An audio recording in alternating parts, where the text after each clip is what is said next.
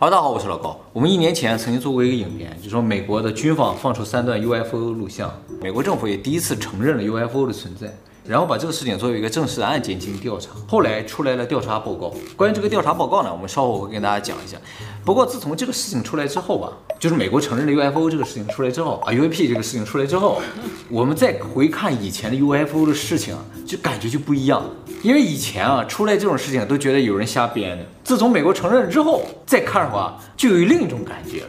所以今天呢，我们给大家介绍一个以前曾经发生过的一个非常有名的 UFO 遭遇事件。这个事情可能算是历史上第一次有官方证据的一个 UFO 事件。这个事件呢，就是日航幺六二八号航班 UFO 遭遇事件，发生在二十五年前的一九八六年十一月十七号，一架由巴黎飞往东京的日航货运飞机，在美国阿拉斯加的上空呢遭遇了不明飞行物，成为了当年美国和日本都非常轰动的事情。这个航班的编号呢就是幺六二八号，飞机呢是一架波音七四七的大型货运飞机。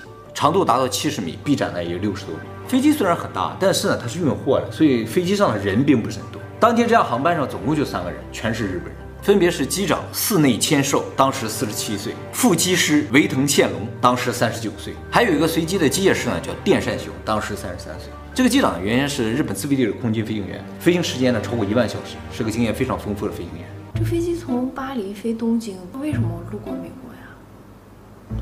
哦，这个。飞机从巴黎飞往东京嘛，正常情况下是从欧洲这边直飞的话，但是呢，它是个货运飞机，也要在美国停，所以先到了美国，然后再从太平洋这一侧到了东京。这么细节的地方你都注意到了。而这个飞机遭遇不明飞行物呢，就是在飞机快要到美国阿拉斯加机场的时候，遭遇不明飞行物的时间呢是在美国当地时间下午五点十分，位置呢是在距离机场东北七百七十公里的地方。机长呢就看到两个发光体啊出现在飞机后面，大概七点钟位置，就是左后侧。然后这两个东西啊以极快的速度超过了飞机，到他前面去了，停在飞机左前方一英里的地方，也就一点五公里左右的地方，停在那儿，跟飞机保持同速。那它高度是多少呀？当时一万米，飞行速度是九百一十公里每小时。这位经验丰富的机长啊，在他的职业生涯中从来没有遇到过这样的东西。你说飞行员是不是多多少少都遇到过呀？对，其实都遇到过。但是碍于各种各样的理由，他们都不会说的，哎，因为你只要说就会被调查，于是就被吓了一跳，这接的。剩下两名机组人员当时也在驾驶室内，也看到了这个东西。这三个人就一直盯着这两个东西看，看了好几分钟都没看出来是什么。机长马上就联系了地面管控中心，联系地面的时间呢，大概是五点十八分。当时录音是有的，机长跟地面说：“说我是日本航空幺六二八号航班，我们前方出现了两个不明飞行物体。”想确认是否有任何飞机在我们附近。一开始地面管控中心说没有，说雷达上没有显示任何飞机在你们周围，而且在这个时间点也不应该有任何飞机在你周围。但是很快，这管控中心联系的机长改口说，我们确实在你六点钟方向的地方发现了一个物体，出现在你的后面，并不在你周围，离你大概有五英里，也就是将近八公里的地方哈。那他联系的时候还是在他的前面？对，机长看就在前面。然后地面说前面没有，在你后面五英里地方有一个，这个东西就一直跟着你。这个地面是这么说的啊，但是后面这个东西机长是没看见的，他只看到有两个东西从后面飞到前面来，就一直待在前面。两个，两个，而且这两个东西啊，其实是四个发光体，四个发光体两两一组，然后这一组呢就还还不停的在动，呃，不规则的运动，但是距离保持就始终是一英里左右。然后机长就告诉地面说，我用肉眼看到的是两个飞行物。这两个飞行物呢，发出黄白色的耀眼光芒，他们始终在我们前方高速的移动，和我们飞机保持大概一英里距离。由于地面管控中心呢无法确定这个他说的前面的这个东西嘛，于是他们马上就联系了空军，向空军确认是否有军方的飞机在那附近。而美国空军呢否认了他们在那个区域有任何飞行器或者飞行任务。不过呢，美国空军也在雷达上发现这个东西，而且美国军方看到的也是在后面，不是在前面。对啊，这很奇怪啊！按照美国军方当时的说法，就是这个东西在军方这个雷达上显示非常的明显，就是它一定是个实物，不是什么不明天气状况，你知道吗？由于地面雷达无法确认，就是机长看到这两个东西，所以机长呢在后面和地面的沟通中就一直在描述这两个东西，说这两个东西很大，和他们飞机差不多大，那么大啊，每一个都像他飞机那么大，哎，他飞机七十米嘛，那个东西估计也有七八十米。形状他说了吗？正方形。正方形，正方形啊！为什么说四个发光体？就是一个正方形，这两侧的部分，这个地方发光，哎，中间是黑的，看不见，像两个等号一样，竖着的等号在那飞，正在机长和地面不断联系的时候，他就发现这两个东西开始慢慢的靠近他们的飞机，越来越近。最近的时候只有一百五十米。也就在这个时候，飞机上所有人都看清楚这两个东西什么样。这两个东西啊，就是这样的，这两侧是发光的，发光的地方有无数的小孔，哎，这个小孔啊向外转，就是像两个滚轮一样在往外转，滚轮上都是孔。他说从这个孔里啊还往外喷射光芒，有点像什么东西的引擎吧，在这转着，中间黑的，什么都看不到。这两个东西啊发出了光特别的亮，把整个机舱都照亮了，而且呢，所有人都是感觉到热浪。就像两个巨大的探照灯啊，照到他们这个驾驶室里面。你想和他们飞机差不多大小的一个东西，就在他们前面一百五十米的地方。这个机长当时最担心的是，就这个东西和他相撞。这个状态大概持续了几分钟之后，这两个队突然间消失。消失。哎，他俩是怎么个消失的感觉？按照机长的说法，就是说，不是他俩消失了，而是他俩突然停了，飞机一下飞过去了。哎，就这个东西啊，本来和他们飞机对保持匀速的啊，突然间停了，这个飞机一下过去了。哎，停下来，停下来。这两个东西没了之后，机舱就又恢复到黑暗的状态了。从发现这两个东西出现到他们消失啊，总共历时十二分钟，好漫长啊。对，但是这个事情还没完，又过了五分钟，在他们前面的这黑暗之中啊，又出现了两个蓝色的发光体。这两个不是像刚才那个一对儿的那种的，就是两个蓝色的发光体，而且发出的光并不耀眼，是很温柔的那种光。还有一点不一样的就是刚才那两个发光体啊，它俩在动呢，而这一次两个蓝色发光体啊，一直保持相对静止的位置。这两个蓝色发光体呢也很大，像飞机那么大。而随后这两个蓝色发光体也开始靠近飞机。随着他们的靠近，这次真的把机组人员都吓坏了，因为他们看到了这两个蓝色发光体其实是一个超巨大东西的两端。这个东西长这样，这两个部分发出蓝色的光。这个飞机这么大，发光的东西和飞机一样。对，而这个中间的这个像一个飞碟一样的东西啊，比飞机大这么多。再靠近它，黑色的啊，黑色，黑色。看到这个情况之后，室内机长呢就立刻向地面汇报，要求躲避。去哪里躲避？就是要躲开啊！他不断的在靠近他呀。听到回报之后呢，地面也立刻建议机长采取躲避动作。于是机长也马上开始控制飞机向右侧急转，因为这个东西在他的左边。但是很遗憾，这个东西跟过来了。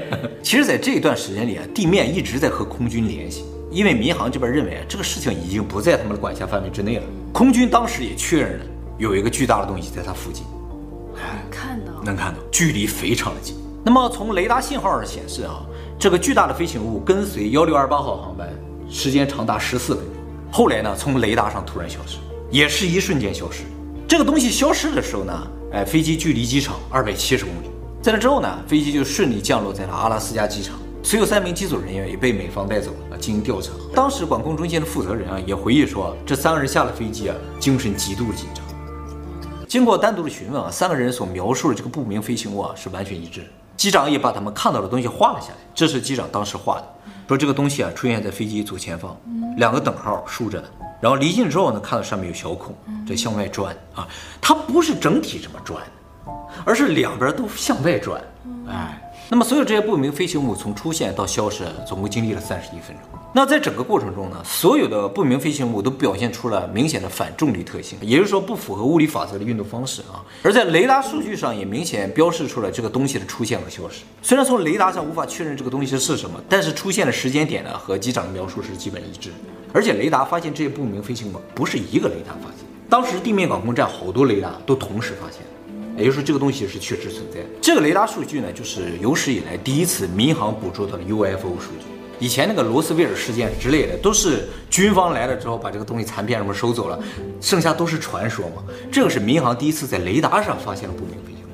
第二天早上，这个雷达数据和机长的证言呢就被送到了华盛顿，日航的机组人员也回到了日本，并且这个事情呢很快被媒体知道。正当媒体开始大肆报道这个事情的时候，美国官方出来辟谣说，这个雷达显示的数据呢是出现了错误。当有媒体反问说，如果雷达出现了异常，机组人员看到的是什么？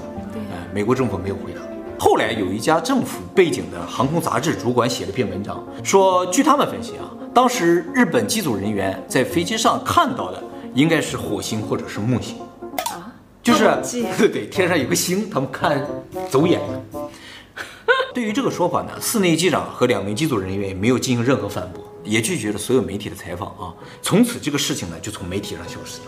如果现在的话，消息不可能封锁的这么严密，就很难封锁了，是吧？啊，日本媒体一开始有大肆报道这个事，还采访这个机长。当美国这边说这个事情不存在了之后，日本这边报道也就没有了。还没有再采访一下机长。机长拒绝了所有的采访。而这个事情再次引起人们注意呢，是在二零零一年的时候。在二零零一年五月九号的时候呢，有多达三十名的美国原高官、军方人士，还有 NASA 相关人士出席了一个研讨会啊。这个研讨会呢，其实是一个叫做“披露计划”的发表会。这个披露计划呢，就是专门揭露美国政府隐藏外星人的这么一个计划。在这个研讨会上啊，美国原联邦航空管理局就是 FAA 的航空事故调查部部长约翰·卡拉汉说，美国政府掩盖了十五年前，也就是一九八六年日航幺六二八号航班遭遇 UFO 事件的真相。其实当初机长的证言还有这个雷达的数据送到了华盛顿，送到哪儿就送到他手里。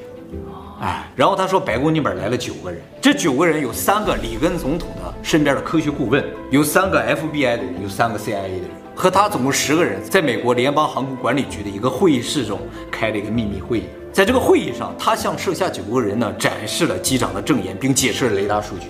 而且在最后呢，他表达了自己作为一个航空专业人士的意见，就说他认为这是某种高于地球科技的东西。听完他的说明之后啊，这九个人就直接就走了。走之前呢，CIA 带走了所有的证据，并叮嘱他：我们今天从来没有来过。这个会也从来没有开过，今天会议的内容也绝对不可以透露。给他闪一下，对，可能以防引起恐慌了啊。过了几天，他得到通知说，这个总统呢已经将这个事情定为最高机密了。而这个卡拉汉在开会之前啊，将这个证据备份了一份，他就在这个披露会议上展示了他当年备份这个数据。机长画那个图都是他备份的，要不现在你看不到这个东西。就因为这个卡拉汉展示了这个证据之后呢。啊，这个十五年前的被封印的 UFO 遭遇事件呢，又再次被媒体关注。那他披露这个事情不会得到处分吗？他已经是原高官了，而且有那么多人一起来披露这个事情的话，他可能也还好吧。他当时为什么要备份一份啊？他就是觉得他工作了这么多年，从来没有在民航的这个数据上抓到真正的 UFO，他觉得这绝对是非常有价值的信息。所以在提交上去之前，其实他多多少少心里也觉得，可能政府会把这个事情隐藏下来，所以就备份了一份。当然，这个事情再次受到关注之后呢，马上日本媒体这边呢就有人联系了日航，结果日航告诉媒体啊，这个四年级机长在这个事情之后啊，很快就辞职了，去哪儿他们也不知道。那机组人员啊，都联系不上。但是日本这边找到，就是媒体封锁消息之前，这个四年级机长不接受媒体采访，有说过这个事情吗？找到当年录音，在这个录音当中啊，机长就说：“我当时在飞机上看到这个东西啊，第一个感觉就是这个不是人类世界的东西。” 而且呢，不是我们这个维度的东西。剩下他说的内容就跟我们刚才说的内容是一致的啊。而且在这个录音当中啊，得到了一个其他人都不知道的信息，就是第二个超巨大的飞行物出现的时候啊，地面管控中心啊曾经问过机长要不要请军方派出战斗机护航。机长犹豫了一下说不用了。为什么？机长拒绝战斗机这个事情啊，看似不合理，但是后来分析啊，这是个大智慧的表现。就首先啊，他已经用肉眼确认这个 UFO 的存在了，是吧？如果战斗机来了之后，可能会有两个结果，就是要么这个东西反击，把它和战斗机都干掉，干掉战斗机就好了。那也有可能干掉他嘛，就是说你把战斗机叫来了，是吧？就把你们俩都灭了，这是一个很不好的结果。就算他不把他们俩灭掉，机长觉得如果被战斗机看到，他一定会消失。这么严重啊？一定会。所以叫战斗机来，不管哪个结果，对他来说都不是一个好结果。可以叫两家民航来呢？那也许可以是吧？所以机长这个回答也进一步的证明了他看到什么可怕的东西。感觉军方更可怕一些。对，是啊，这就是大部分飞行员不愿意承认他们看到 UFO 的原因。嗯，就是轻则你要写各种报告接受调查，重则你就要消失了。其实从那个采访你就听出来，当时啊跟媒体讲的时候是很兴奋。嗯，但是突然间媒体不报道了，他也不说了。你肯定受到什么压力了，是吧？而事实上，在日航遭遇这个 UFO 之后一个月，又发生了一个事情，就是一九八六年的十二月二十一日，正好一个月啊。日本水产厅的一艘调查船在太平洋上进行水产调查的时候，遭遇了不明飞行物。这个调查船叫开阳丸号，这是一艘科考船，很大，上面各种各样先进的仪器，而且呢，船上全部都是科学家，总共九个人，包括开船的都是科学家。一九八六年十二月二十一号晚上六点钟左右的时候。他们船上雷达显示，船周围出现了个巨大的物体，从雷达上看，这个东西正在绕着船高速旋转，不是在水里，是在空中。但是船上的人用肉眼、用望远镜看不到这个东西。哦，这个看不到，看不见，也听不到任何声音。但是雷达上就显示有个超巨大的东西，它周围嗡嗡转啊。当时天气状况非常良好啊，没有云雾，没有雨，而且按照雷达上的显示，这个东西的直径至少三百米。三百，至少三百米啊。所以按理来说是一定看不到。这个船长学聪明了，就看不到，就是看不到。是啊，这个比刚才那个机长还聪明，是吧？他反应比较快，是吧？那么这个东西在雷达上出现十分钟之后突然消失。后来呢，他们根据雷达数据算了一下，这个东西在船周围旋转的速度有多快啊？就是每小时五千公里。所以在雷达上看，这个东西并不是在飞，而是在瞬移。哎，然后过了两个小时，到晚上八点多钟的时候，这个东西再次出现，又开始在船周围转，仍然是看不到的啊。然后又消失，又过了三个小时，晚上十一点多钟的时候，这个东西再次出现啊，以极快的速度从后方开始接近船，直线的。哎，当时晚上有三个人在值班，都在雷达上看到了这个东西，然后两个人马上就跑到船后就看去了。这个东西当时的速度有点太快了，感觉马上就要撞到船了。就在这个东西从雷达上看马上就要撞到船的时候，它突然从雷达上消失，而船后的两个人呢，什么都没看到，但是他们三个人同时听到了一个声音。就是什么东西快速飞过、划过空气的声音，呜！哎，听到这个声音啊！当他们听到这个声音之后啊，在驾驶室里面看着雷达那个人，突然看到船的前方出现一道红光，然后渐渐消失。这个红光并不耀眼，但是就感觉一个特别快的东西突然飞过去。这个船返回日本之后呢，就对雷达数据进行了检测，证明雷达并没有损坏，数据是真实。由于涉及到这个事情的所有人呢，都是开阳丸上的科学家啊，所以这个事情后来被《科学 Science》杂志收录了，成为了一个可信度非常高的 UFO 目击事件。其实也不算目击吧，他们没有看到，但是雷达上看到了。他们坚称没有看到。这几个科学家后来有采访，他们就说，我们这个事情也不敢跟别人说。但作为一个科学工作者，其实这么说的话。你可能不严谨，就是人就不再觉得你是科学工作者，你可能就要失业了，知道吗？所以没看到。对，所以没看到，死活没看到。你要看就看雷达好了，就说他看到了，是吧？这两个事情呢，相差一个月左右啊，一个是在阿拉斯加，一个是在太平洋，反正距离也不远，有可能看到是同一个东西。是看不到，看不到。那那个披露会就只有那一个人披露了，好多啊！以后我们会专门做影片给大家讲解。他说的不是一个事情，都不是一个事情，一个人说一个事情。对对，他们在他们的职位上曾经掌握了哪一些关于 UFO 啊或者关于外星人的这样的研讨会太有趣了，是不是？你想参加一下吗？想参加。你得看着才行，或者你有证据才行，是吧？好，那么最后来说一下美国对 UFO 调查这个事情的后续啊。今年六月份的时候，美国国家情报总监办公室呢出了一份报告，就是关于这个 UFO 调查的。美国情报总监呢是美国总统直接管辖的一个职位。大家都知道，美国最有名的情报机构呢是 CIA 中央情报局，但其实美国总共有多达十六个已知的情报机关，CIA 呢只是其中一个啊，剩下呢还有比如说国家安全局、国防情报局、国家侦察局等等。这十六个机关都是相互独立的，相互独立就意味着他们的信息是不共享的。嗯，但是有时候需要把所有机关这些信息汇总到一起，才能看到这个事情的整体或者真相嘛。这个时候呢，就需要一个整合机关，而这个整合机关呢，就是国家情报总监办公室。那么这个报告呢，就是国家情报总监办公室啊，针对二零零四年到二零二一年三月份为止一百四十四件 UAP 事件进行分析的这么一个结果报告，得出的结论呢，就是除了一件确定是气球之外，剩下一百四十三件不知道是什么。虽然不知道是什么，但是可以确认的是，这一百四十三件大部分都是实体。也就是说，这个不明飞行物并不是某种幻觉，或者是发光现象，它是有一个确实的东西在那儿。而且其中呢，有十八件表现出了明显的反物理现象，比如不受风的干扰，可以停留在空中；比如在没有发现明显引擎的情况之下，能够高速移动。哎，就是这个东西明显看着没有发动机，什么都没有，但是它可以嗖嗖嗖乱动啊。那么这一百四十三件不明飞行物事件当中，最新的一个啊，就是今年二月二十一日，美国航空二二九二号航班在新墨西哥州上空三万六千英尺，也就是一万米的地方遭遇这个不明飞行物，圆筒形的，从飞机上高速飞过，从它的上面飞过去。圆筒形，圆筒形啊。这个事情发生了之后呢，FBI 就介入调查了。调查报告呢，在 FBI 的官网上是可以找到的啊，我也找到了。当然，这个报告的结论呢是，他们也不知道是什么。那么这么多的不明飞行物究竟是什么？虽然不知道，但是呢，现在渐渐的发现啊，它们有一个共同特点，就是它们会比较多的出现在河附近，比如说之前那个战斗机拍到了不明飞行物，虽然是飞机拍到了，但是这个东西其实是出现在核动力航母附近。哎，这个飞机也是航母上的飞机，起飞的时候发现的。哎，还有就是刚才说的这个美航二二九二号航母，它在新墨西哥州嘛，新墨西哥州简直就是美国的 UFO 天堂啊！啊，怪不得这些 UFO 目击都在美国。那个时候还在想，为什么这么多都在美国？他们可能核设施比较多。新墨西哥州就是美国做核实验的地方，罗斯威尔事件也在那儿发生。哎，那福岛有没有？有。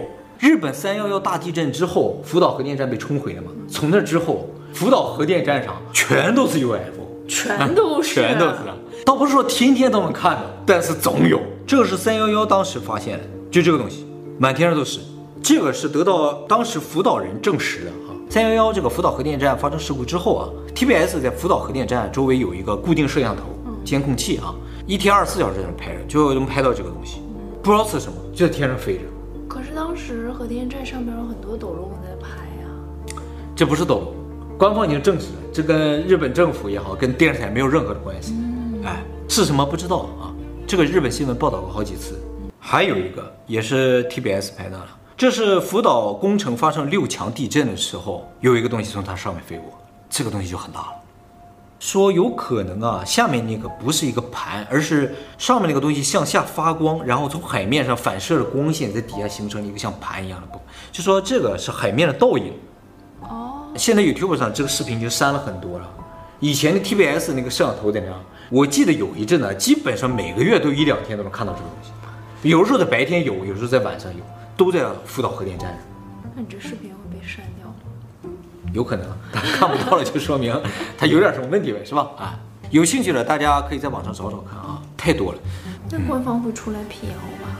会说啊，这个是我们的？日本政府才不辟谣呀！日本政府都说我们也不知道是什么，我们看不见呢。还有干的美人鱼呢。对对对啊！其实我从来没有见过 UFO 了，啊，也算见着了是吧？我们炫了啊，这是太炫了。这个我和小莫前两天看到了 UFO，但应该不是 UFO。当时都晚上十二点，十二点它停在那儿啊，然后也是一下子消失了，一下子消失了。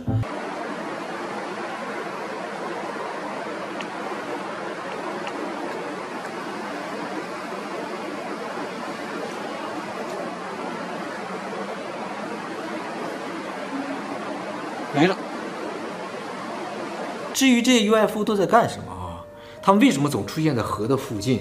这个呢，以后我们会专门做影片给大家分析的啊。总之啊，美国这个报告的结论呢，就是虽然我们不知道这个东西是什么，但是呢，确定有什么我们不知道的东西呢，在地球上，或者说在美国上空在飞着。那么美国突然承认 UFO 这个事情啊，呃，有很多人说是噱头。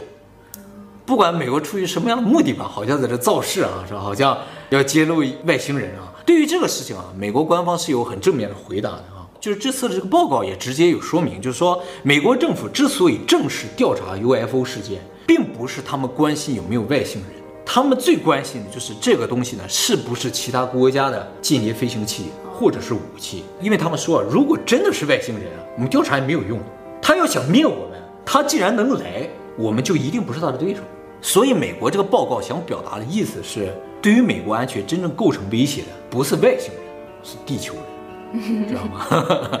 所以能够对我们人类构成威胁的就只有人，没错，开玩笑。